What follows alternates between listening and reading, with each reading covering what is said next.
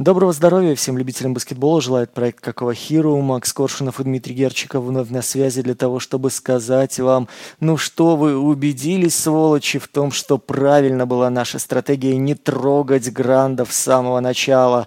Обмен Дэмиана Лилларда в Милуоке подвигает нас сегодня победно потрясать кулаками, потому как запиши мы превью относительно э, победителя Восточной конференции прошлого года чуть раньше, и оно потеряло бы всякий смысл, равно как потерял бы смысл обзор и Феникса, и Портленда, и обиженного нынче Майами. Но теперь все внимание можем мы уделить э, команде Адриана Гриффина и поговорить, что же ждет дальше Яниса Адетакумпа в паре с новым суперзвездным партнером. Друзья, я надеюсь, вы в таком же шоке, как и мы, потому что обмен, наверное, произошел максимально неожиданно. Еще днем говорили самые такие известные источники о том, то, что в лиге усиливается напряжение касательно того, то, что обмен в Майами Хит вот-вот должен свершиться, и то, что да, у Портленда нету никаких альтернатив, как бы они не гнули свою линию, но потом, как гром среди ясного неба, обмен в Милоуки Бакс, и сегодня мы поговорим и о Милоуки Бакс, но начнем мы, конечно, с центральной темы этого межсезонья. Для Милоуки Бакс, которая теперь является обмен Дэмина Лиларда. Бакс получили лидера Portland Trail Blazers Дэмиан Лилард с тремя годами контракта гарантированного, плюс еще год у него есть по player option, отправляется э, вместе э, к Янису Ататакумпа под э, знамена Эдриана Гриффина. Блейзерс получают Джо Холлида и Деандре Эйтон. Это Маника Мара, пик первого раунда 2029 года, плюс обменялся свэп пиками произошел с Бакс, и Феникс получает Исуфа Нуркича, Насер Литла, Киона Джонсона и Грейсона Аллена. В данной ситуации мы с вами понимаем, что Янис Татакумба разыграл таки свою козырную карту, которую уже разыграл в 2020. Помните, тогда Янису надо было подписывать Супермакс, тогда он начинал намекать на то, что если команда глобально не усилится, то не факт, что он свои таланты оставит э, в довольно скромном и не самом приятном штате под названием Висконсин. Соответственно, тогда появился Джо Холидей, и мы помним с вами, что постепенно команда пошла в рост, и, собственно, тогда, а, после того, как выбили Милоки сначала в 2020 году в полуфинале конференции, затем триумфально прошли всю дистанцию 2021 года. Янис забрал у нас э, прекрасную награду MVP финала. Джо Холидей получил звание лучше, ну, опять же, обладателя статуэтки за спортсменшип. Майк Буденхольцер пил вместе со всеми шампанское, казалось, что эта музыка будет вечной. Сейчас 23 год на дворе, Буденхольцер уволен после провального сезона. Янис Атакумпа начинает в открытую говорить о том, что э, вроде как и контракт, который он может продлевать в самое ближайшее время, не особо-то ему интересен, потому как для него важно выигрывать. И тут уже где-то там и Нью-Йорк на горизонте появился, еще ряд каких-то опций. В общем, э, нет ножек, нет печеницы. Не будет усиления команды, не будет Яниса Татакумпа на следующем длинном контракте в Милуоке. И вот вам гром среди ясного неба. Бакс привозят Дэмина Лилларда. Дэмина Лилларда, который, если вы заглядывали в канал God Damned буквально год назад, отвечая на вопросы в своем твиттере, если бы мог выбрать хотя бы одного игрока, который поможет Портленду пробиться в плей-офф и добраться до финала, кого бы выбрал Дэмиан, исключительно из тех, кто до сих пор жив-здоров, исключительно из тех, кто сейчас играет, одного человека. Дэмин Лиллард пишет одно слово – Янис. И вот, пожалуйста, вы, я думаю, уже успели увидеть в Твиттере целую пачку отсылок относительно того, что, в принципе, Лилард с э, Адатакумбо друг перед другом флиртовали и имели взаимный интерес, взаимное притяжение в течение определенного времени, в последних, насколько я понимаю, полутора сезонов, но каждый, мол, с уважением относился к своей команде, каждый не мог переманить э, соперника под свои знамена. Вы понимаете, что э, Янис, собственно, как и Лилард, начиная с выбора на драфте в 2000 2013 году в переезде в Милуоки провел всю свою карьеру в одной команде. У Лилларда то же самое было с Портлендом. И вот это mutual respect, да, взаимное уважение, оно оставалось в плане и движения непосредственно в трейдовом русле. Сейчас в итоге мечта, как минимум, Лилларда осуществилась. Он получает лучшего напарника среди тех, которые были у него когда-либо в клубной карьере. Он получает рядом лучшего защитника, который был рядом с ним когда-нибудь в карьере, и это мы сейчас говорим о Бруке Лопесе, и получает Криса Миддлтона еще одну атакующую опцию, которая вроде как готова превратить э, Милоки Бакс в звезду смерти. Вот только смерти соперников или смерти ветеранов? У меня вопрос, который я Максу и адресую. Слушайте, ну давайте постараемся без каких-либо эмоций содержательно поговорить об этой команде. Это вот действительно очень хороший вопрос, потому что на самом деле Милоуки прям в открытую сейчас заявляют, смотри, Янис, не уходи от нас, мы строим команду ради тебя, мы готовы. Вот самый лакомый кусок на всем рынке, и мы готовы ради тебя пойти в эту аферу. Мы в ней не уверены, но ради тебя мы готовы рисковать. Хочешь побеждать? Вот тебе Лилард, мы знаем про то, что у вас с ним есть взаимная симпатия, вы бы хотели попробовать играть вместе, пожалуйста, ты получаешь Лиларда, мы вступились в обмен, сделали это достаточно быстро, особо не переплатили, мы будем в тебя вкладываться. Правда, я действительно не уверен в том, то, что Янис все это может оценить, если, допустим, титул не будет выигран, то получится, что, ну да, поменяли Холидея на Лиларда, но если титул не будет выигран, то команда также развалится через пару лет, потому что средний возраст команды, мне очень страшно о нем говорить сейчас, потому что Бруку 35, Миддлтону 33, насколько я помню, или 32, Лиларду 33, Краудеру тоже очень много, ну, команда очень старая, если честно. И будет ли через два года, когда здесь посыпется весь основной костяк команды Янис, э, посчитает ли он то, что э, руководство и офис может быстро пересобрать состав ради него, вокруг него и снова пойти в бой, я не уверен. Если выиграют титул, возможно, да, но это переменная, о которой мы будем спорить в следующие несколько лет, я думаю. Обмен Дэмина Лиларда для меня, конечно, и более счастье, потому что, с одной стороны, Холидея я очень любил и ценил. Защита Холидея, я считаю, X-фактор вообще и самый главный момент всего того, что было в их чемпионской серии, потому что именно защита Холидея против Криса Пола, и как Крис Пол мучился, как Крис Пол не смог ничего придумать, никак не смог организовать нападение команды, это для меня и было ключевым моментом финальной серии против Финикса в сезоне 2021. Холидей в этом плане, конечно, уникальный защитник. Вообще, защита последних лет, вот, ну, конечно же, держалась на Лопезе, но во многом благодаря Холидею. Я объясню, что я имею в виду. Холидей – это именно тот человек, который готов в лиге пахать, бегать через заслоны, потеть, мучиться, но приводить э, своего оппонента в нужную точку под Лопеса, либо заставлять того совершать самые неудобные и неправильные броски. И именно благодаря Холидею эта система работала, несмотря на то, что Лопес, безусловно, провел уникальный сезон, и, по моему мнению, Брук Лопес истинный DPO прошлого сезона, никакой не Джексон. Для меня даже абсурдно это сравнение.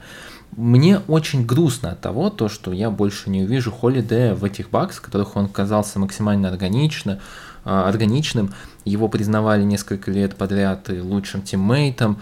Он вроде бы говорил уже в интервью то, что готов и завершать карьеру через пару лет здесь в Бакс, и мне, ему все нравится, он всем доволен. Но, к сожалению, этому не суждено быть. Другая сторона Холидея, которая меня безумно раздражала, это его мучение в нападении в плей-офф. То есть по ходу регулярного чемпионата Дрю в целом достаточно неплохо выглядит, он демонстрирует хорошие цифры, неплохо атакует и в изоляциях, неплохо атакует и из-за дуги, все хорошо.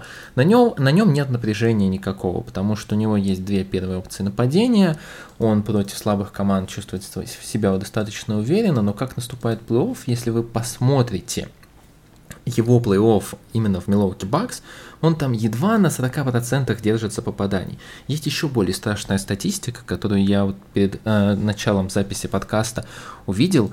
За все три года в Милоуки Бакс, если взять всех игроков в плей-офф, против которых сделал Холидей хотя бы 10 хотя бы 10 попыток, лишь против одного игрока он забивал больше 50%, и это был Макс Туз. Против всех остальных там было примерно ну, 30-40 ну вот на грани прям. И в этом плане Холидей, конечно, был безумно ограниченным игроком в контексте нападения Милоуки Бакс, и ничего с этим нельзя было придумать. Мы видим то, что в этом сезоне Крис Миддлтон был не в форме большую часть сезона, то, что Янис был травмирован вообще по ходу плей-офф, в итоге зачастую приходилось решать Холидея. Холидей очень неэффективен в изоляциях. Холидей очень плохо в пике доле. Холидей очень плохо играет, бросает в движении, то есть играет хендов или офскрин. Все это ему дается с величайшим трудом. Он не мог быть качественным игроком, который готов был взять защиту, а, готов был взять мяч и быть основным буллхендером коллектива. В этом плане, если мы посмотрим по цифрам, Бакс и как раз и были достаточно сдержаны. У них не было игрока, который мог э, конструи- конструировать их нападение, то есть быть как раз вот главной мыслью, главным человеком в их атаке. Посмотрим вот по изоляциям. Для изоляции на самом деле это очень хорошее мерило качества нападения, если мы говорим именно о контендерах, потому что всегда в качественных командах, в контендерах должны быть игроки, которые решают единолично. Бакс 19 по частоте, 29 по эффективности. Уступают только Спёрс. Посмотрим пик-н-ролл. 26 по частоте. Они не играют пик-н-ролл, к сожалению, не могут вообще. Спотап. Окей, по спотапу чуть лучше, но все равно 15 это середина лига. У них нет качественных разыгрывающих, хотя не сказать то, что у них прям вот команда, которая не имеет снайперов, не имеет шутеров вокруг себя. Мы видим, что, что здесь атакующий потенциал ну, очень сдерживается, и как раз вот этот апгрейд в виде Холидея на Лиларда, он должен качественно очень усилить нападение. Если мы посмотрим на тот же Портланд, который играл по э, тем же метрикам, то по изоляциям седьмые, девятые по эффективности, по пикендолам десятые, по эффективности вообще вторые, и все это как раз должно перекочевать вместе с Лилардом в Милоуки Бакс. В прошлом сезоне мы видели также, знаете, вот э, редким, редкими моментами заигрывания Холидея на пикендоле с Янисом. И мы видели то, что Янис на самом деле достаточно интересный игрок для пикендола, но, к сожалению, ему то не в то время мяч суют, то неправильно видят его движение внутрь. Холидей, к сожалению, просто не такой игрок, и это неплохо, просто у него немного другая стилистика, которая не совсем подходит для того, чтобы максимизировать потенциал этого нападения, ну, к сожалению. Более того, вот я заговорил об индивидуальном качестве, которого так не хватало в атаке Милоуки Бакс. Если мы заглянем в продвинутую статистику и будем сравнивать именно Холлида с Лилардом, вот сейчас просто цифры, постарайтесь их вслушаться, потому что достаточно важный момент. А, атака на пикиндоле. Холидей 1 очко за владение, Лилард на 1,13. Изоляция 0,73 против 1,17. Спот бросок 1.05 против 1.18. Хендов 0.72 против 1.15. Это колоссальная разница. Если мы даже возьмем среднюю разницу между ними и дадим каждому тысячу владений, то на тысячу владений Лилард набирает больше 150-200 очков. Это огромная разница, которая на самом деле может стать достаточно ключевой. Другое дело – это защита. И вот на защиту у меня абсолютно нет сейчас ответа, потому что в целом у меня большие вопросы касательно и того, вытянет ли Лопес, э, большие вопросы касательно того, как в целом защищаться на периметре теперь Милуки Бакс. Ну, про, про Милу, Милуки мы поговорим более основательно чуть позже. Давайте, наверное, закончим еще про обмен. Дим, у Тебе меня кажется... есть вообще Давай. уйма чего еще что сказать и с Давай. тобой поспорить в ряде моментов, которые ты привел. А, давайте по порядку. С самого начала спича Макса. Относительно того, что Милоки ставит сейчас э, фактически все, что есть на карту для того, чтобы удержать Яниса и получить титул. А, смотрите, за последние три года Бакс потратили 136 миллионов только налога на роскошь. Сейчас они э, выходили на рынок с задачей переподписывать по-любому, потому что это не просто ключевые, это системообразующие баскетболисты. Им надо было переподписывать и Лопеса, и Миддлтона. Э, Брук получил 48 на 2, Миддлтон получил 102 на 3. То есть, вы понимаете, там народ улетает еще больше только по нынешнему сезону. Там порядка 20 миллионов, насколько я понимаю, превышение. Э, дальше мы с вами прекрасно осознаем, что надо уже о чем-то говорить с Янисом, и мы понимаем, что это такой вот прям глобальный-глобальный ход по растрате денег исключительно для того, чтобы удержать свою ключевую звезду, привести к ней э, человека, способного превратить команду вновь не просто в победителя Восточной конференции, потом команды, которая разваливается в первом раунде, но в контендера.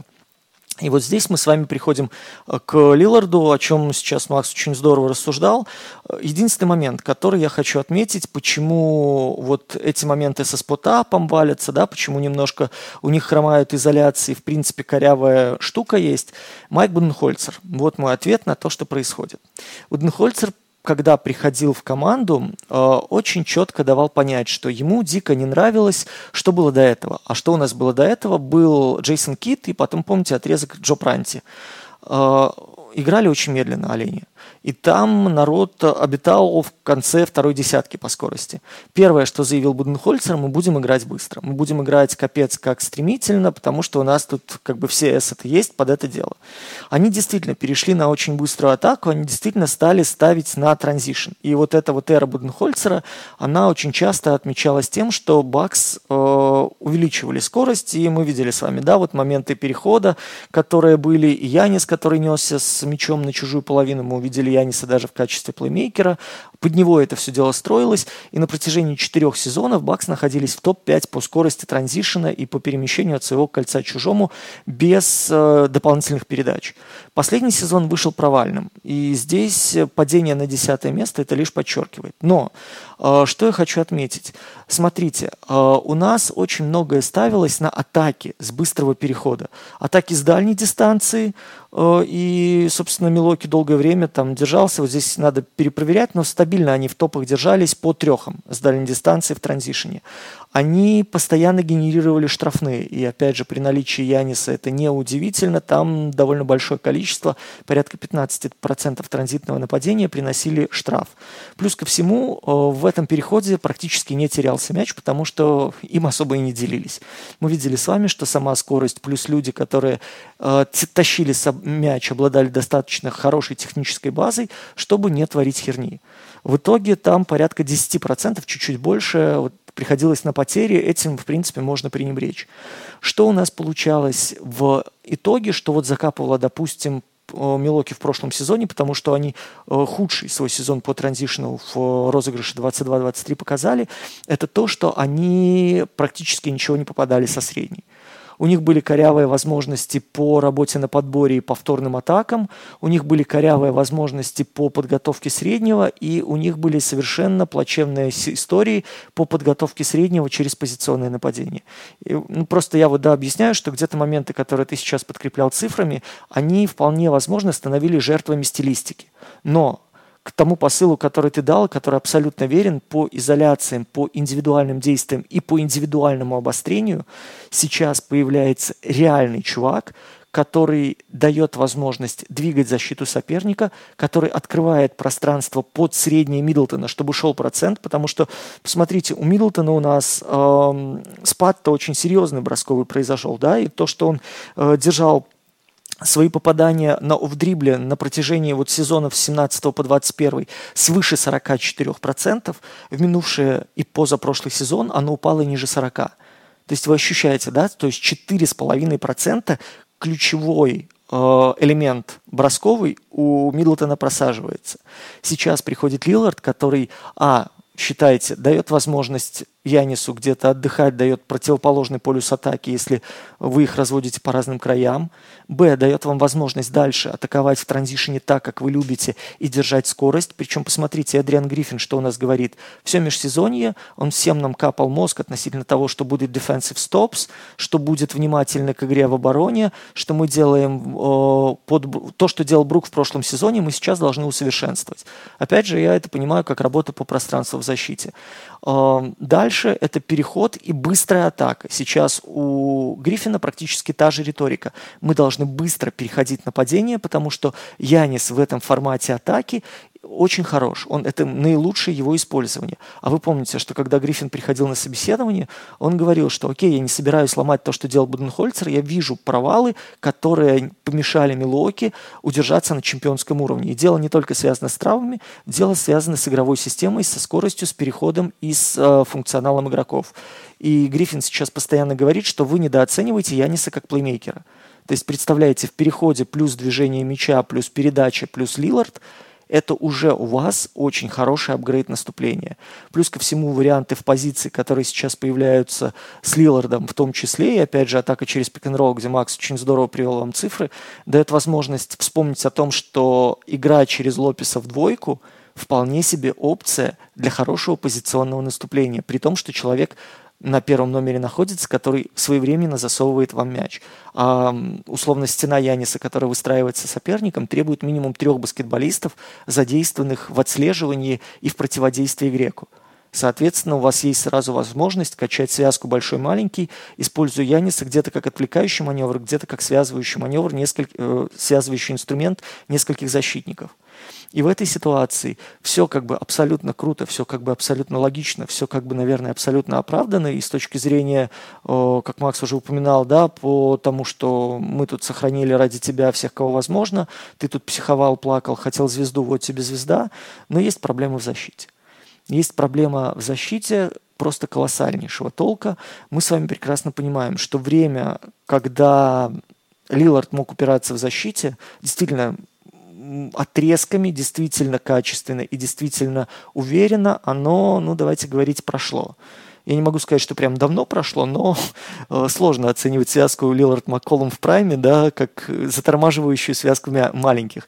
Но тем не менее, сейчас очень большая нагрузка выпадет на Лопеса, и очень большая нагрузка выпадет на фланговых игроков, которые будут помогать Янису в легком составе. И вот сейчас мы придем к теме, которая будет просто как серп по яйцам всем болельщикам Милоки. Что делать в смешанном составе, что делать в моменты, когда Лопес отправляется отдыхать, и что делать, если, не дай бог, хоть одна из этих системообразующих конструкций вылетит, ну, плюс-минус, ну, даже не на продолжительный, на средний срок, когда вам надо будет добирать. Слушайте, ну, это, безусловно, проблема, и мы про это поговорим. Но давай, знаешь, вот как, э, наверное, будут мыслить э, не то что обыватели. Возможно, так, кстати, и мыслили в офисе Милоуки Бакс. Милоуки меня поправляют много раз, поэтому буду, да, буду говорить, стараться правильно, Милоуки. А, ты только подумай, соперник должен найти какое-то оружие против Яниса, Миддлтона и Лилларда. Если раньше это была стена Яниса, там на самом деле эта стена Яниса это далеко не идеальная э, тактика, которую придумал в свое время, по-моему, Ник Нёрс первый ее начал использовать, но повсеместно ее и Нёрс и Спо это использовали постоянно. Это ведь далеко не идеальная тактика.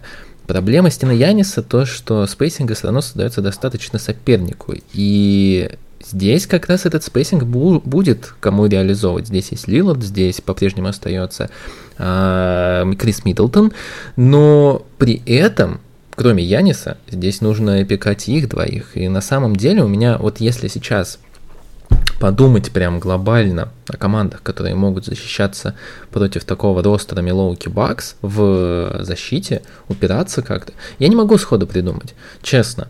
Меня больше, конечно, смущают другие факторы, которые немного за пределами площадки. Это про возраст, мы про это еще поговорим. Но вот прямо сейчас по дефолту я не могу вспомнить, какая команда обладает достаточно глубоким ресурсом, чтобы, во-первых, защищаться индивидуально против каждого из троих. Во-вторых, мы не забываем то, что в свое время Брук Лопес в целом приходил в лигу как пикинрольный большой, как большой играющий в посте, и я более чем уверен, что если Брук сможет играть э, достаточно большую часть сезона, либо ему дадут отдыхать, я уверен, он, наверное, подойдет под критерии load management а, но тут надо посмотреть, э, что там за критерии, сейчас я их сходу не вспомню, то в целом это еще одна связка, которая позволит Милуоки Бакс набирать большое количество очков. Я имею в виду связку на пик-н-ролле Лиллард Брук Лопес. Есть и также э, Бобби Поттис, который тоже может играть пик н на самом деле в нападении, и опять же это открывает еще один тип владения, который до этого был недоступен абсолютно Бакс в предыдущие сезоны. Поэтому не знаю, атака меня очень интригует, я уверен, что мы с тобой про защиту еще поговорим детальней, но вот если стараться объяснить логику, почему все-таки еще кроме показа, естественно, Янису, то, что вот смотри, мы делаем ради тебя э, все, что ты хочешь, я, наверное, могу записать вот еще такой аргумент. Ну, как мне кажется. Ну, слушай, в прошлом сезоне мы говорили так о Фениксе, да, когда там собрались суперзвезды и чем все закончилось. Но, опять же, вот очень интересная параллель, что примерно по той же логике сейчас идет и Феникс. Посмотрите, они тоже вкладываются в трех суперзвезд, которые сильны атакой, причем два ключевых, один вспомогательный. Они ставят на плюс-минус. Вот сейчас приходит Нуркич, э, опять же, из того, что довелось читать, защитный центр, который больше подходит под видение Фрэнка Вогеля в плане ведения обороны и довольно сомнительные, скажем так, э, оборонительные качества всего э, ключевого костяка с очень большой уязвимостью в резерве. Сейчас вот, в принципе, я так понимаю, это новая да, стратегия, которая лигу может накрывать, и в этом смысле, может быть, мы с вами становимся свидетелями нового тренда. Это, на это очень хочется посмотреть, это очень интересно, в принципе, оценить, как, как оно будет работать.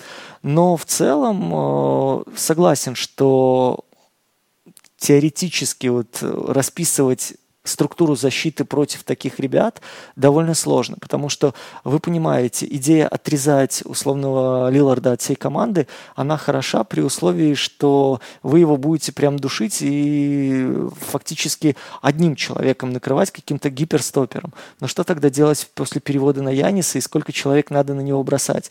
Плюс ко всему мы с вами не забываем, опять же, о том, что э, здорово э, Милоки Бак способны атаковать при помощи центра из-за дуги. И, в принципе, это то преображение, которое с э, Бруком Лопесом случилось. Оно стоит восхищения не только в плане защиты, но и в плане нападения. Причем, что знаешь, удивительно, ты вот сказал про DPO, у нас в прошлом году Джарен Джексон, да, его получил, а вторым как раз-таки Лопес финишировал. Да. А превращение Брука Лопеса в, в атакующего с дальней дистанции центра началось как раз-таки при Тейлоре Дженкинсе, когда тот еще до Мемфиса работал с Лопесом. И вот это вот да, момент, деле, вот, да. вот э, интересно, да, как циклично иногда история выводит разные нарративы и разные судьбы игроков куда выводит. Но вот в этой ситуации давайте отметим, что э, при всех раскладах, э, окей, потеряли Холидея, потеряли Грейсона Аллена, с которым жить можно, потому что есть такого же типажа условный Пэт Конатон, у нас есть э, Портис, который может играть у вас 4-5 в любом случае в оттяжке, готов что-то там угрожать с периметра, плюс Лопес, который это делает хорошо. Ну и дальше появление Малика Бизли, который вновь, опять же, как последние годы своей карьеры, ну, должен же наконец-то что-то где-то попадать для того, чтобы оправдывать свою зарплату. И в этом смысле, возвращаясь опять же да, к базовой защите против Милоки, очень тяжело определить точку, на которую вам надо давить как можно сильнее, дабы застопорить движение мяча и застопорить организацию игры Бакс. Сейчас появление Лиларда и возможность играть один в один, причем вытаскивать соперника э, условно в край площадки и на противоположную размещать не менее менее опасную опцию, как, допустим, треха из угла. Янис, который может у вас центрить, и который пробовался уже в этой функции не раз и в легкой пятерке. Э, Лилард, который способен генерировать сам себе броски. Миддлтон, который способен атаковать через сопротивление, атаковать со средней и, в принципе, внутри трехочковой дуги э, особо не запрашивать помощи даже заслоном – это, согласитесь, довольно интересный механизм, который генерирует, ну, которому по силу генерировать довольно высокое количество набранных очков. У нас в прошлом сезоне 116,9 Милоки набирал, третье по Востоку. Окей, там с учетом Запада они, конечно, упадут ближе к концу десятки, но сам факт, что эффективность наступления внутри конференции, а учитывая то, что задача-то пройти по дистанции плей-офф именно по своим, у Бак стоит в первую очередь. Ну, сейчас с приходом Лиларда упрощается в смысле дальнейшей игры от атаки и вот этого принципа вы нам забросите сколько сможете, а мы, сам, мы вам сколько захотим. Ну, давайте, раз уж мы говорим о таком большом обмене, конечно же, зацепим и другие команды, тем более Дима уже начал отчасти говорить про Феникс, я предлагаю пару слов как раз поговорить и о Фениксе, о Портленде. Мы немного с Димой поговорили об этом перед началом подкаста и сошлись в одном мнении, я, наверное, э, честно об этом скажу, потому что мне кажется, ну вот, по крайней мере, сейчас уже вышел материал на Атлетике, то, что, ну, краткий разбор обменов, и там поставили Фениксу Б с. Если честно, вот мы категорически с этим не согласны, потому что э, для меня, для меня Феникс сделал очень качественный обмен, и я сейчас постараюсь э, объяснить логику. Даже если Дандре Эйтон получит через три сезона MVP и станет лучшим игроком лиги и оправдает все авансы, которые ему иногда выдают, я все равно считаю, что Феникс сделал качественный обмен. Потому что, во-первых, Дандре Эйтон бы не смог добиться каких-либо успехов, если они у него какие-то будут в данном Фениксе. Во-вторых, у Феникса нету времени. У них нет времени на то, чтобы раскачивать Эйтона, у них нет времени на то, чтобы его обучать, у них нет времени ждать сейчас, чтобы Эйтон наконец-то смог себя как-то реализовать, смог себя ощущать в теплой ванне и развиваться. И самое главное, что Эйтон был недоволен в прошлом сезоне своей ролью и в количестве владений, играя с Крисом Полом, одним из лучших разыгрывающих в истории баскетбола. Сейчас Криса Пола заменили на Брэдли Билла который явно не один из лучших разыгрывающих в истории баскетбола. Количество владений и бросков Эйтона будет еще меньше. Он не будет доволен в текущей ситуации. Поэтому то, что Феникс смог качественно, как я считаю, качественно разменять Данте Эйтона на игроков, которые принесут э, какую-то долевую функцию, это уже хорошо. Я помню прекрасно то, что я писал о Миннесоте перед обменом Руди Габера. Я тогда говорил о том, то, что этот обмен не имеет никакого смысла не потому, что Руди Габер, мне кажется, мавитон современного баскетбола, а о том, что им не нужен рим-протектор на 35 минут, им нужен рим-протектор на 15-20 минут. Вот сейчас Феникс получает своего рим-протектора на 15-20 минут, это Нуркич. Нуркич. А, он способен как раз выполнять функцию, которая нужна Фогелю. Для всего остального есть смолбольная пятерка, есть э, какие-то экзотические центровые типы болбола, есть маленькие пятерки, в общем, есть варианты, которые можно использовать. Им не нужен ремпротектор на, постоянную, на постоянной основе.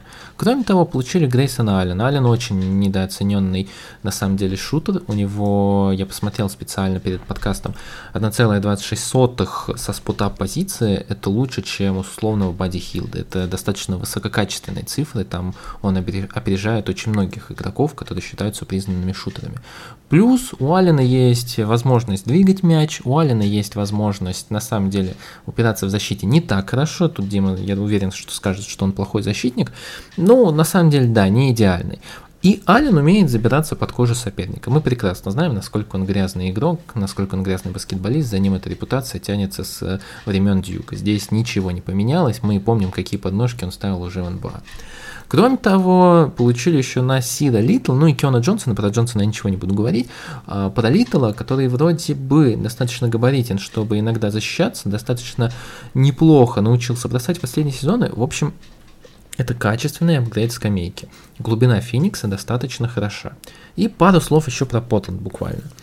Портленд, в моем понимании, может закончить перестройку очень быстро. Понятное дело, что вот эти пики 28-30, которые будут в первом раунде, они сейчас не играют большую роль, да и в целом ценность пиков, она снижена. Но они наконец-то избавились от Лиларда, который а, давал подвешенное состояние команде, и сейчас наконец-то можно строить новую, новый коллектив без всяких сносок.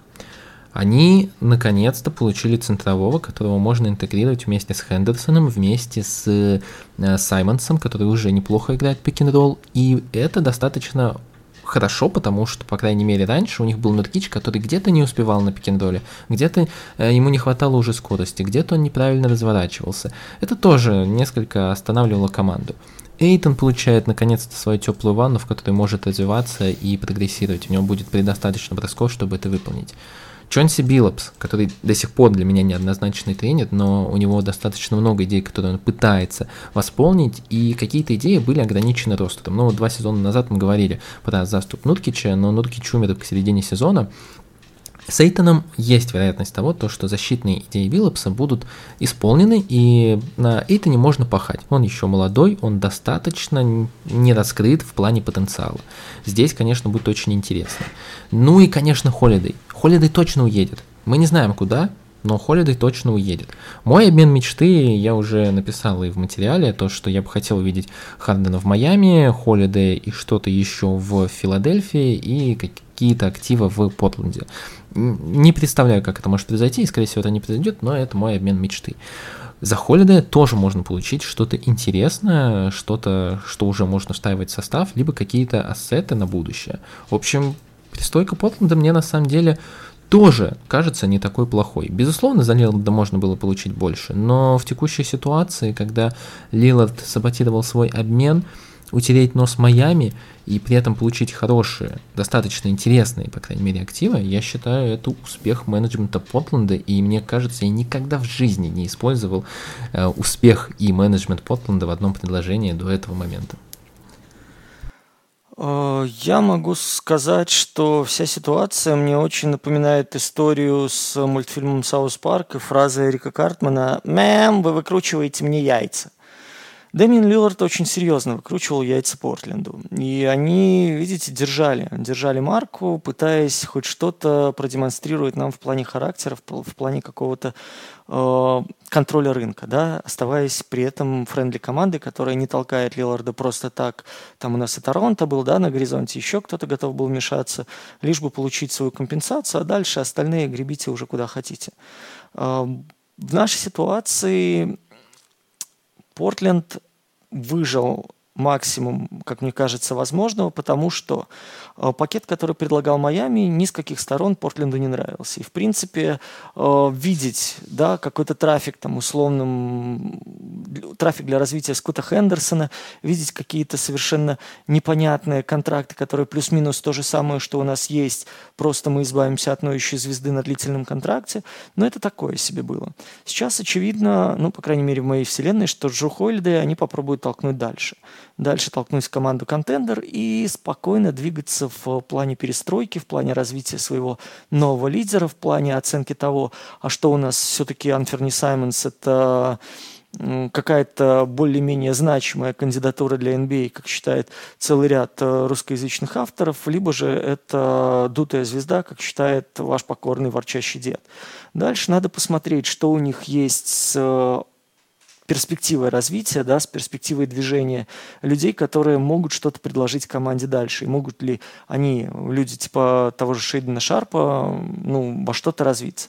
Понятное дело, сейчас задача как можно активнее, как можно продуктивнее за 2-3 сезона сделать из Кута Хендерсона основную звезду этой команды и прийти к сезону 25-26, когда будет истекающий контракт у Эйтона, когда будет истекающий контракт у Саймонса, когда будет возможность э, немножко с э, пространством платежной ведомости поиграть, плюс использовать те активы, которые они сейчас получили и получат за холидей в перспективе, пустить как-то в оборот. Вполне возможно, будет еще больше тенкинг, еще больше безнадежнейшая глобальная перестройка, после которой команда переродится. И вот сейчас, условно говоря, потратят они два сезона на то, чтобы как можно глубже себя закопать, огранят Хендерсона и получат дальше пространство для какого-то роста.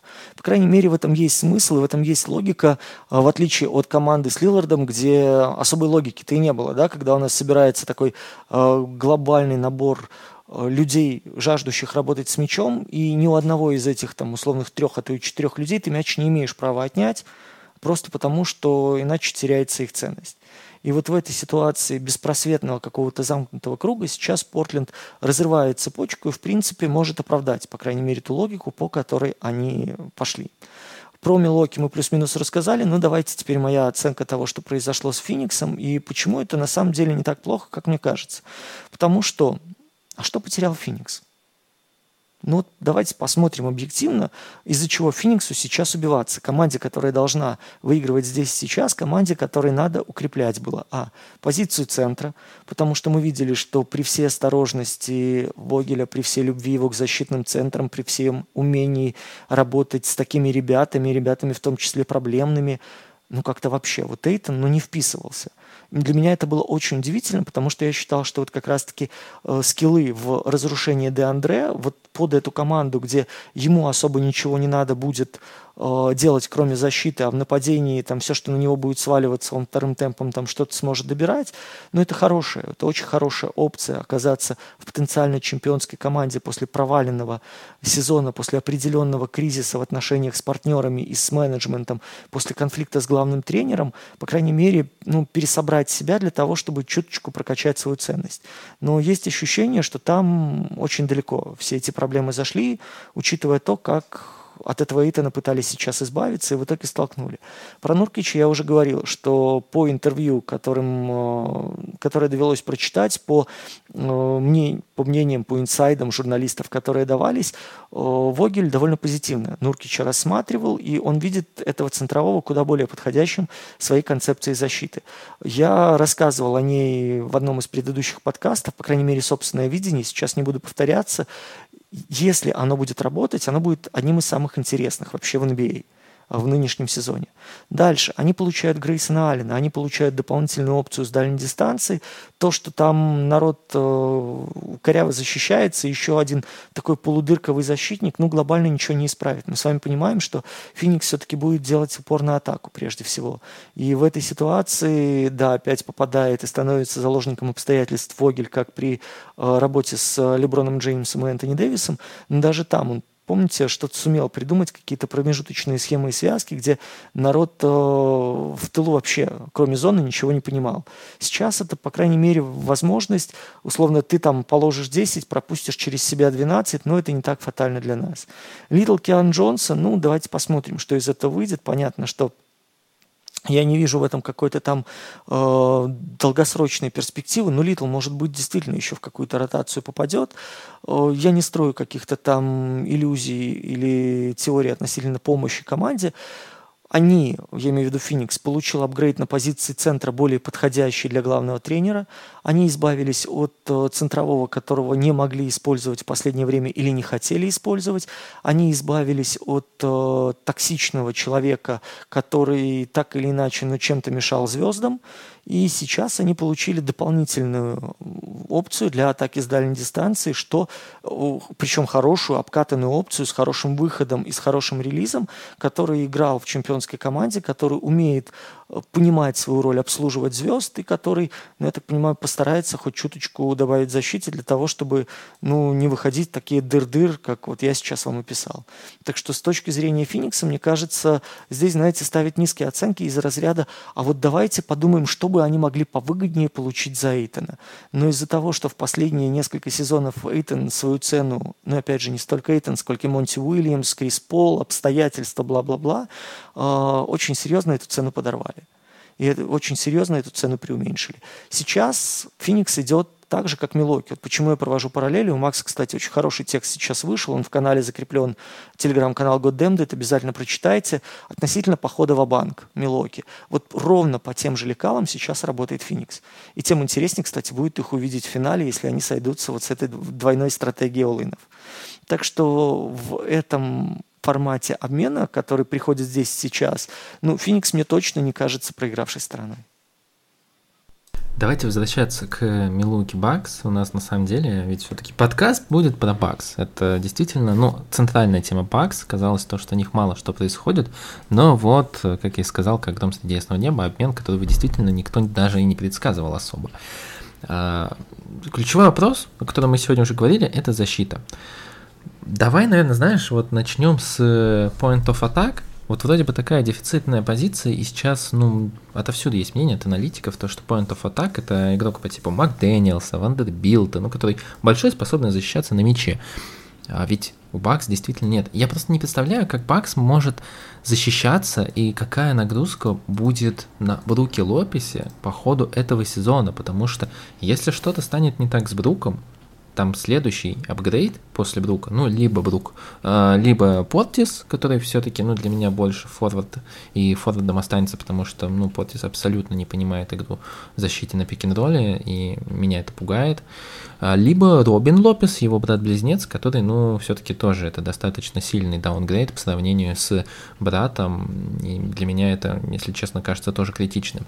Я пока что, ну, не могу представить даже в теории, как все это может защищаться, и какая нагрузка будет на Бруке, что будет делать Янис, его будут использовать как вот как раз большого защитника на мяче, что в целом было моментами успешно, его когда-то ставили пару лет назад на Джимми Батлере в плей-офф, и это работало. Либо все-таки он будет страхующим большим.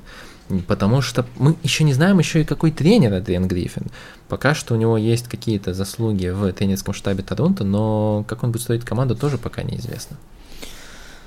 Здесь вопросов предостаточно, потому что, в принципе, мне казалось, что в этом межсезонье, кроме переподписания лидеров, нужно искать как раз-таки игроков на крыло. Игроков-стоперов, игроков, которые могут э, в смешанной пятерке, потому что мы с вами довольно часто видели, как Бакс переходит на легкий состав и с Янисом, и с Портисом в позиции центра, как они будут уничтожать пространство, как они будут помогать номинальному центровому, особенно который выдергивается, либо который готов э, постоянно двигаться, как Портис, но не всегда делать это абсолютно правильно, э, как они будут помогать, как они будут возвращаться к своим позициям для того, чтобы держать защитный каркас.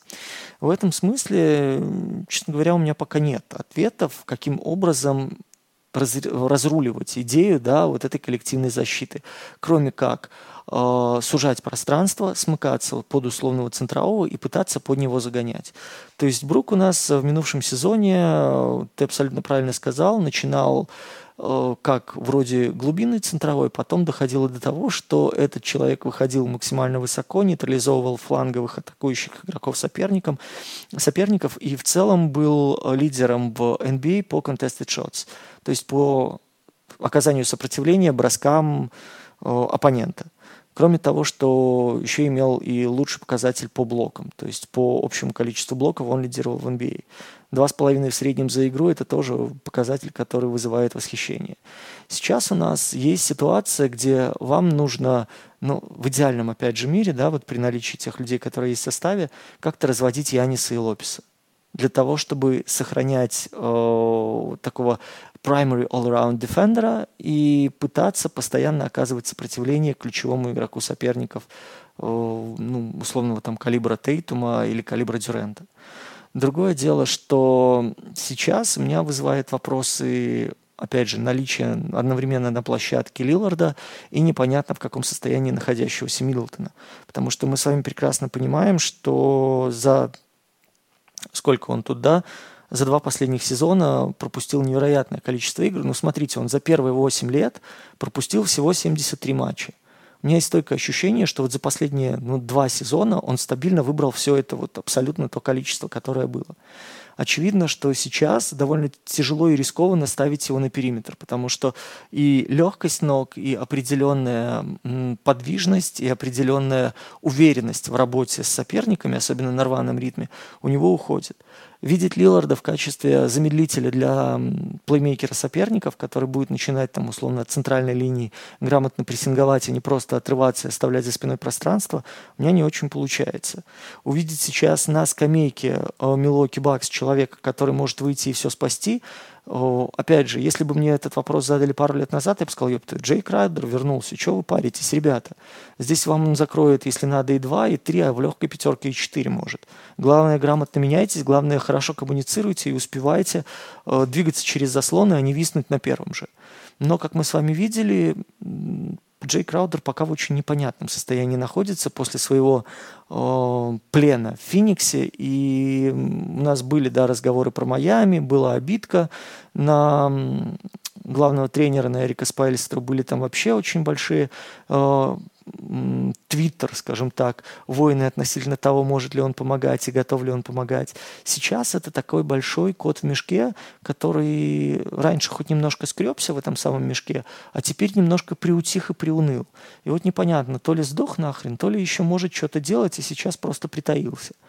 Все остальное, ну, это настолько лотерея, это игра в русскую рулетку. Вот вы выпускаете любого человека, ну, come on, Коннатон, Бизли, ребята во фланг – понятно, что это моментально point, ну, цель для соперников. А дальше у вас происходит первое смещение, после которого атакующая сторона получает преимущество. Потому что она форсирует движение мяча, она вынуждает вас отказываться от заранее избранной концепции, она вынуждает вас двигаться. И мне в этом смысле очень тяжело понять, что принесет Эдриан Гриффин, но еще тяжело понять, потому что я не видел, да, кроме летней лиги, э, его работу с таким серьезным коллективом. Да и, в принципе, с его гейм-менеджментом. По летней лиге, да, вот он пытался какие-то сеты Милуоки ставить, да, он пытался грамотно там брать тайм-аут, и видно, что человек очень четко видит э, просадку, человек четко видит, как соперник начинает бить в одну и ту же точку и передергивает защиту, человек понимает важность смены ритма, но это, опять же, летняя лига, выставочные игры и клоунада в 80% случаев. Сейчас это ну, куда более сложный механизм, в котором надо будет ориентироваться. Единственное, опять же, хороший знак для болельщиков Милуоки то, что он говорит, что defensive stops – это наша вообще primary идея. Они вот за тренировочный лагерь, который у нас уже вот начинается, да, получается, через пару дней, э, как раз будут первым делом разбирать defensive stops и принципы защитных остановок. Ну, давайте вот, наверное, игр 15-20 последим на старте. Будем хотя бы понимать э, ту концепцию, ту принцип, который защищаются э, олени. Пока очень-очень много вопросов, пока очень много противоречий относительно того, как э, ситуация может развиваться. Глубина состава Бакс это в целом большая дилемма. Вот давайте немного сейчас постараемся визуализировать э, состав Бакс на следующий сезон. Как я уже сказал, позиция бигменов это в целом ну, уже большая проблема. Есть Брук Лопес с огромным пробегом, с такого же возраста брат-близнец Робин Лопес, Бобби Поттис, который вот сейчас как раз Дима говорит про то, что э, ключевая идея это э, остановка, по сути, ну, за, э, замедление мяча, если так сказать, можно так сказать, в защите. И Бобби Поттис это вообще не про эту историю, к сожалению. В целом, все, Биг Бены закончились, если Яниса не считать таковым. Хотя какие-то смолбольные пятерки, я думаю, смолбольные решения с Янисом на позиции центрового, они обязаны быть, просто исходя из того, то, что ну, невозможно Брука эксплуатировать вечно. Но на этом все, по сути, твоя передняя линия закончилась. На фланге у тебя там будет, ну, конечно, Краудер, Миддлтон, но Миддлтон это не совсем под защиту. Я много раз об этом говорил, что Миддлтон очень плохо обходит заслоны. Это большая его проблема, но его всегда нужно разменивать. Краудер полностью согласен с Димой, здесь не буду ничего добавлять, потому что сколько осталось в Краудере сил, пока что непонятно. Он просидел практически весь прошлый сезон, достаточно невзрачно выглядел в финальной стадии за Бакс. Не могу сказать то, что у меня есть какая-то большая надежда, то, что 33-летний Краудер в этом сезоне воспрянет духом и снова станет одним из ключевых фланговых защитников в команде большой вопрос. Я, естественно, держу в уме то, что во время дедлайна, особенно на переполненном Западе, где слишком много команд, претендующих на плей-офф, кто-то поплывет и будет сливать свой состав, уходить в перестройку, и Бакс будут а, забирать ринг-чейзеров. Это, безусловно, атрибут э, всего, каждого сезона, поэтому мы просто это держим в уме, потому что пока что, ну, здесь нам нечего сказать. А, в тренировочный лагерь, скорее всего, еще кто-то будет подписываться, но, по сути, все все равно на текущий момент у передней линии, вот за несколько дней до э, тренировочных лагерей, нету каких-то опций там на третий, четвертый вариант.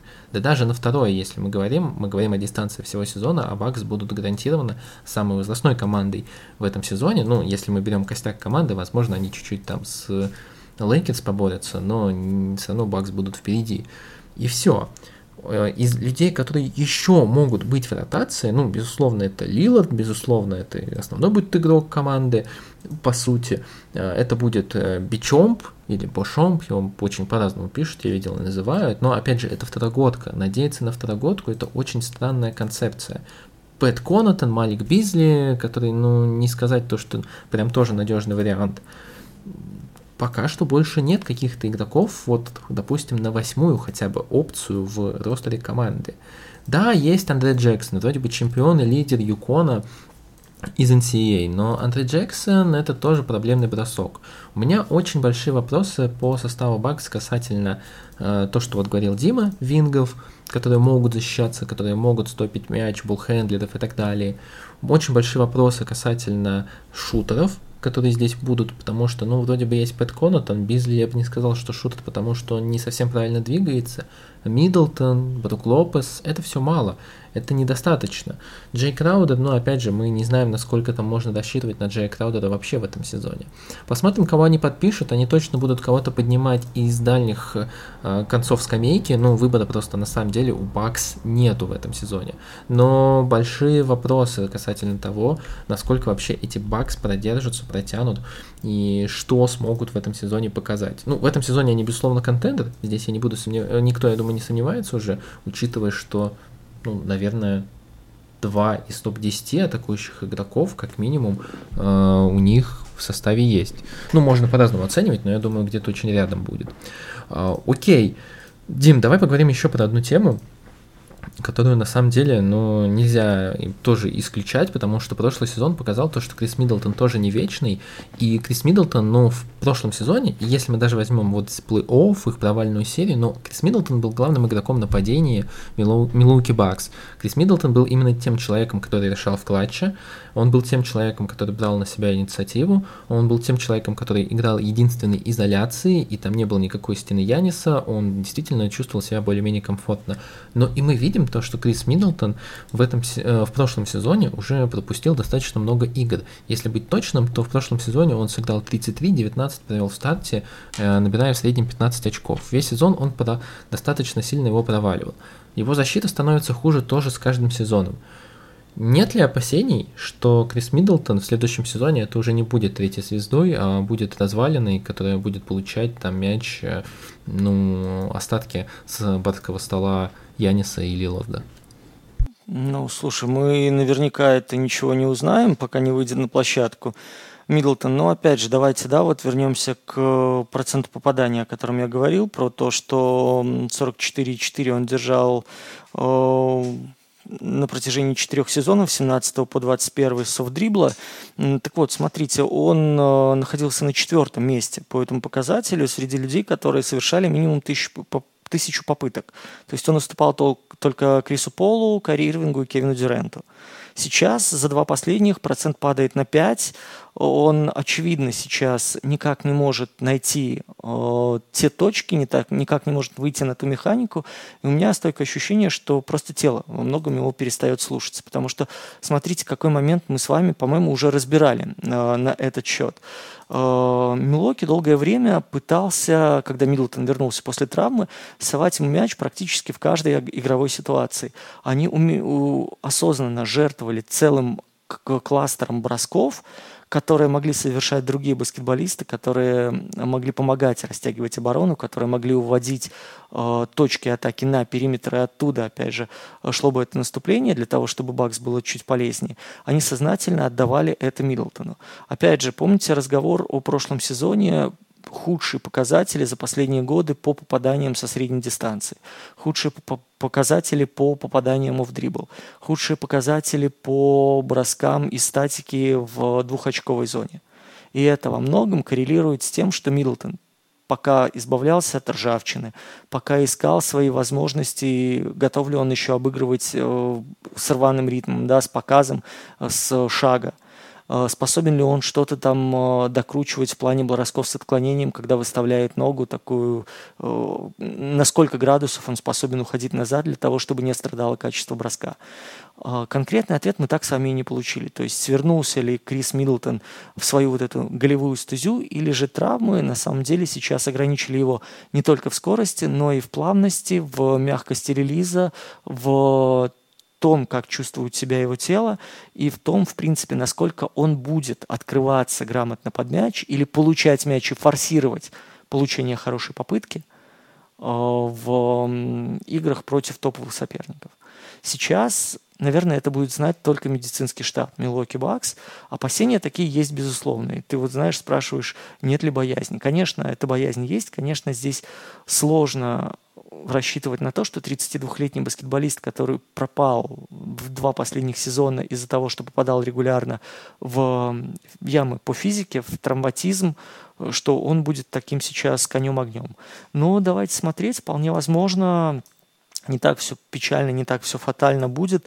И мы видели с вами, как э, не раз уже в NBA а игроки в возрасте, игроки, которые проходили через тяжелые травмы, адаптировались, игроки принимали совершенно другие роли, становились более полезными в подыгрыше, становились более осознанными в плане дорожения мячом и движения мяча, ну и как результат э, добавляли, по крайней мере, какой-то тактической глубины своей команде. То, что сейчас от Миддлтона не нужно будет геройство, это, конечно, огромный для Криса плюс, учитывая появление Лилларда. То, что сейчас нужно будет не передерживать мяч и попадать свои вот эти вот 40% со средней, которые будут с куда более удобных позиций, опять же, из открытых, из подготовленных точек эти броски будут наноситься, это факт. Если вот эти две опции не будут задействованы, то, конечно, продление Миддлтона 102 на 3 может тоже очень серьезно выйти Милуоки боком. Давай про одну из последних тем еще поговорим. Мы начинали с этого подкаста. По сути, все это продление Милуки говорит, точнее обмен Милуки говорит о том, то, что Янис, мы хотим удержать Яниса, мы не хотим, чтобы через пару лет он ушел в условный Нью-Йорк, ну, конечно же, если он уйдет, то это будет не Никс, как с любой звездой, на которую надеются все болельщики Никс. Но слухи про это ходят. В целом, Янис говорит о том, то, что он будет здесь, пока что команда конкурентно способна. Глобальный вопрос – это веришь ли ты в то, что Янис останется в Бакс – я выскажу свое мнение, я его сегодня отчасти уже проговаривал, то, что на самом деле мне самый большой страх, то, что весь этот обмен, он не сыграет никакой роли, если вдруг в этом сезоне не получится. Я очень сильно не верю в то, что запас у этого коллектива, у которого самый молодой игрок в стартовом составе будет Янис, а все остальные будут э, старше 32 лет, он очень недолгий он прям вот на исходе, я даже не уверен, что в этом сезоне все игроки смогут вытянуть этот сезон и провести его на качественно высоком уровне. Мы пару лет назад, когда была травма, ну точнее как раз в позапрошлом сезоне говорили о том, что и по Лиларду есть уже сомнения, и он не настолько уже надежный. Но в этой команде прям очень много водных. Есть ощущение, что если не в этом сезоне, то у них и не будет второго шанса. А не будет второго шанса, то Янис как раз через пару лет может очень серьезно задуматься о смене прописки. По крайней мере, если не будет чемпионства, мне кажется, это не сильно повлияет на итоговое решение Яниса, когда ему предложат продлить э, новый контракт с Бакс через несколько лет. Честно говоря, я думаю, может вообще Янису даже в случае победы в нынешнем сезоне э, захочется попробовать чего-то нового. То есть, если он проваливает этот сезон вместе с командой, то есть, понимаете, тут еще такой момент, вот в прошлом сезоне, ну давайте говорить откровенно, Милоки обосрался в плей-офф.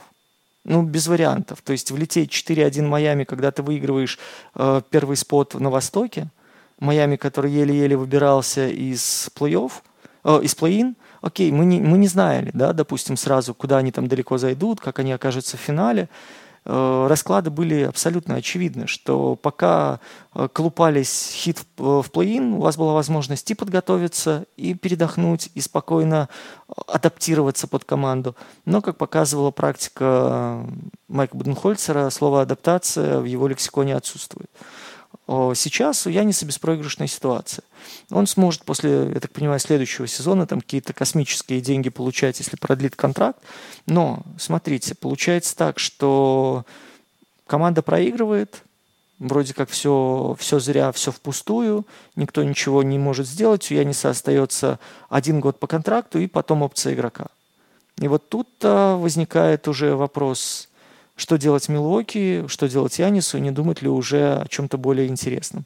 Если все играет, пожалуйста, я вернул в этот город чемпионство, э, богом заброшенное место, которое долгое время вообще не могло рассчитывать на какие-то большие победы со времен предыдущего величайшего игрока всех времен в нашем составе. Я вам вернул это чемпионство, теперь хочу попробовать что-то другое. Что вы, ну неужели вы меня будете держать через силу, там, допустим, да, я утрирую, но вы понимаете посыл. И в том и в другом случае э, история Леброна Джеймса, как показывает практика, может в той или иной интерпретации повторяться и рассказываться на разные лады. Здесь может вмешаться денежный фактор, потому что, ну, здесь, наверное, Рома Сприкут бы более грамотно вам все разложил, какие там сумасшедшие деньги Янис сможет получить, оставшись в этой команде. Но давайте я вам напомню, что после того, как Янис подписал свой Супермакс, он всерьез задумывался об окончании карьеры. Он вообще думал просто прекратить играть в баскетбол, потому что баскетбол перестал приносить ему удовольствие. И он рассказывал об этом в интервью, что, мол, никакие деньги меня не радовали. У меня была депрессия, не депрессия, у меня было внутреннее состояние, при котором я хотел объявить всему миру, что я устал и больше не хочу играть. Так что в этом смысле вопрос денег вряд ли здесь вновь будет как-то на горизонте самым определяющим. А вот вопрос, там, условно, я не знаю, величия чемпионства спортивных достижений, ну, я думаю, что Яниса еще может разок с другой задеть. Особенно после двух сезонов, которые мы видели с вами э, с 21 года, да, поражение от Бостона и поражение от Майами, вот, которое произошло. Плюс, опять же, очень любопытно посмотреть, что там с Эдрианом Гриффином будет. Да, вроде бы как Янис его благословил, да, там все вроде с ним согласовывали, но, опять же, мы с вами помним историю о том, что люди, которые оказались э, players friendly, буквально после одного какого-то конфуза теряли полностью авторитет и устраивали в раздевалке склоки, ссоры, и это приводило просто к катастрофе внутри команды. Так что здесь я скажу так, что на данную секунду мы с вами э, ничего вообще относительно Яниса и его перспектив сказать не можем. Я думаю, он будет очень ну, слово меркантильно такое грубоватое, но я думаю, что оно приходит на ум здесь вполне логично, что он будет очень меркантильно взвешивать э, все, что будет лежать у него на столе по окончании следующего сезона. Относительно здоровья Миддлтона, относительно, опять же, здоровья Лилларда, давайте об этом не забывать, мы вот так все бодро Демьяна обсуждаем, помним о том, что был у него проблемный отрезок в Портленде. Да, после этого он восстановился. После этого, помните, в минувшем, по-моему, да, сезоне он там 20 игр каких-то феноменальных в плане статистики выдал, но потом его вновь зачехлили для развития молодых игроков. И что там происходит под более серьезными нагрузками, что с ним случится, когда придется пахать в защите от и до. Ну, вот здесь я бы не был так оптимистичен, прям раздавать ему комплименты и говорить о том, что это будет человек на 78 из 82 только в регулярке. Друзья, как всегда, завершаем этот подкаст э, нашими прогнозами, но прогнозами не в плане результатов, тем более, учитывая, как сильно перетряхнуло весь состав сейчас Бакс, а какими-то нашими ожиданиями или нашими пожеланиями, то, что мы хотели бы увидеть, или то, что мы, скорее всего, увидим в следующем сезоне. Я здесь буду очень краток, честно скажу, мне хочется посмотреть на последний сезон Milwaukee Bucks или на один из последних сезонов, сезонов, когда они действительно будут в роли контендера и они будут претендовать на что-то большое. Я устал видеть Бакс последние два сезона, это был, знаете, какой-то плохой сериал, когда ты точно знаешь э, последнюю серию и э, как они закрутят э, заход на второй сезон. Это, знаете, вот седьмой, восьмой и девятый эпизод Звездных войнов. Это было настолько плохо и предсказуемо, что, если честно, еще один сезон Буденхольцера было вытерпеть очень тяжело. В этом сезоне мы не знаем, каким тренером будет Эйдриан Гриффин, но если он хотя бы попытается играть гибко, интересно, я уже буду счастлив видеть этих бакс. Для меня эти бакс симпатичны, по крайней мере, вот наверное, красной нитью по, всему наш, по всем нашим подкастам, когда мы обсуждаем Милуки, проскальзывает, это преображение Брука Лопеса и его игра, потому что, если честно, если мы говорим об самых умных игроках в защите, для меня Брук Лопес это номер один во всей лиге. Я никого даже близко к нему из больших пока что не подпускаю, потому что, ну, тот уровень, который мы увидели в прошлом сезоне, он был запредельный. Это стыдно, то, что Джарен Джексон получил DPOя вместо Брука Лопеса. Еще, конечно, я хотел бы увидеть, это мое личное, это Андре Джексона, это новичок из Юкона, здесь у него есть шанс действительно захватить место в ротации. Он очень нетипичный игрок. Там абсолютно нет броска, но все остальное там на очень высоком уровне. Он разыгрывающий без броска, он форвард, он э, прекрасен в защите, он отлично, э, обладает отличными капитанскими и лидерскими качествами. Очень интересно будет на него посмотреть. Хотя, конечно, пока не представляю, как его э, реализовать в э, ростере, где как раз нужен бросок и нужны шутеры. Ну и, наверное, я жду от Milwaukee Bucks каких-то интересных, конечно, новых игроков с дальней стороны скамейки, потому что я не поверю, что таким ограниченным ростером в 7 человек можно пройти и регулярный чемпионат, и плей-офф. Для меня это будет каким-то нонсенсом. Ну, а все пожелания и потенциальные какие-то изменения, которые ждет Дима касательно Лиларда и Яниса, я оставлю ему.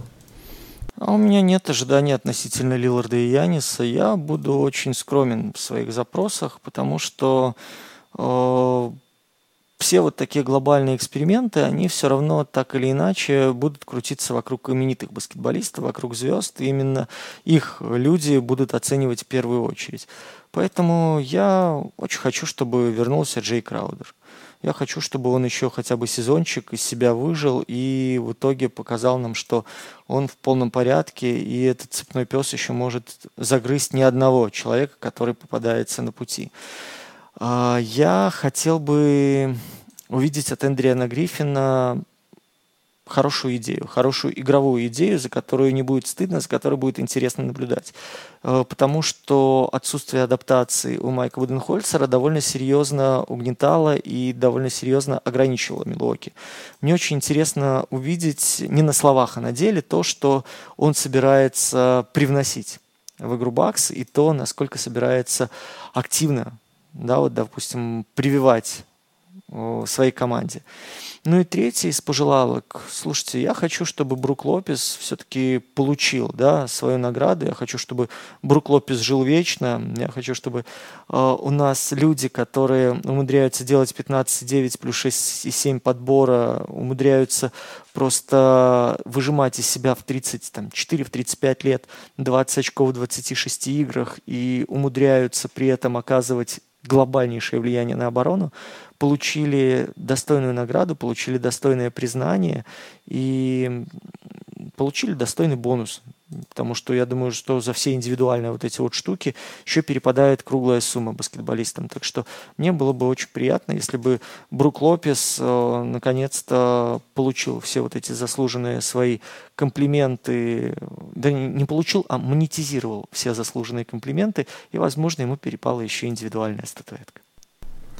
Друзья, мы видим всю вашу поддержку, и нам очень приятно то, что даже на выпуске с Вашингтоном и какими-то другими командами, которые, ну, нельзя назвать их самыми интересными ньюсмейкерами этого межсезонья, да и в целом по лиге, вы нас слушаете, вы слушаете нас достаточно продолжительно, вы на нас подписываетесь, поэтому будет странно, если вы вдруг перестанете это делать, когда у нас пошли Лейкерс, Милуоки и другие известные команды. Поэтому, ребят, пожалуйста, если вы вдруг не подписались, нажмите обязательно эту заветную кнопочку, где бы вы нас не слушали.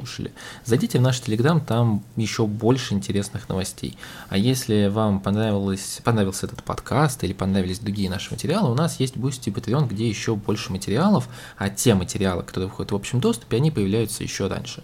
Будем рады вас там увидеть, э, всех обнимем, всех целуем и будем максимально стараться делать продуктивный контент и интересный о мире НБА. Сейчас, как я уже сказал, пошли самые интересные команды, поэтому я думаю, то, что с вашей поддержкой мы добьем это превью в текстовом, в аудио формате, в любых форматах, но это будет интересно, это будет увлекательно и это будет достаточно оперативно. Как видите, допустим, на обмен имени Дэмини Лилларда мы постарались отреагировать максимально, как мне кажется, быстро. С вами был Какого Хиро, оставайтесь с нами. Но я скажу еще одну маленькую штучку. Мы придумали такой вариант формирования подкастов, которые остались в конце этого сезона. Если вы очень хотите, чтобы ваша команда э, появилась в этом подкасте пораньше, вот нам постоянно пишут болельщики, почему нет той команды, почему там нет условного Бостона, почему нет условного Феникса, вы засранцы, всякую ерунду постите типа Вашингтона. Друзья, у нас в одном из подписных сервисов есть замечательная кнопочка «Задонатить на интервью с Леброном». Вы можете туда зайти, задонатить ровно 1 доллар, но напишите, что я хочу услышать Бостон. Соответственно, мы сделаем очень просто. Та команда, которая соберет чуть больше денежек, сразу попадает в приоритет, и мы ее выпускаем. Если все команды соберут по одному доллару, кто задонатил раньше, того любимая команда и окажется впереди. Так что для нас это будет возможность, вот как сегодня, вместо того, чтобы идти э, пить пиво, наслаждаться последним теплым днем этой осени, мы оказались у компьютеров, вот уже битый час рассказываем вам о Милуоке. Эм, соответственно, в дальнейшем это будет нас мотивировать еще чаще отказываться от вредных привычек и заниматься чем-то хорошим. Поэтому, друзья, будьте добры друг к другу, будьте добры к нам хотя бы чуточку. Любите друг друга, делайте хорошие поступки, желательно как минимум один в день. Оставайтесь людьми, как бы тяжело вам не было. Постарайтесь выдержать это нелюдское время. И постарайтесь сделать так, чтобы все происходящее вокруг не мешало вам быть очень добрыми, очень позитивными и очень радостными людьми. Дмитрий Герчиков, Макс Коршунов, как Хиро. Обязательно вернемся к вам с новым подкастом в самое ближайшее время.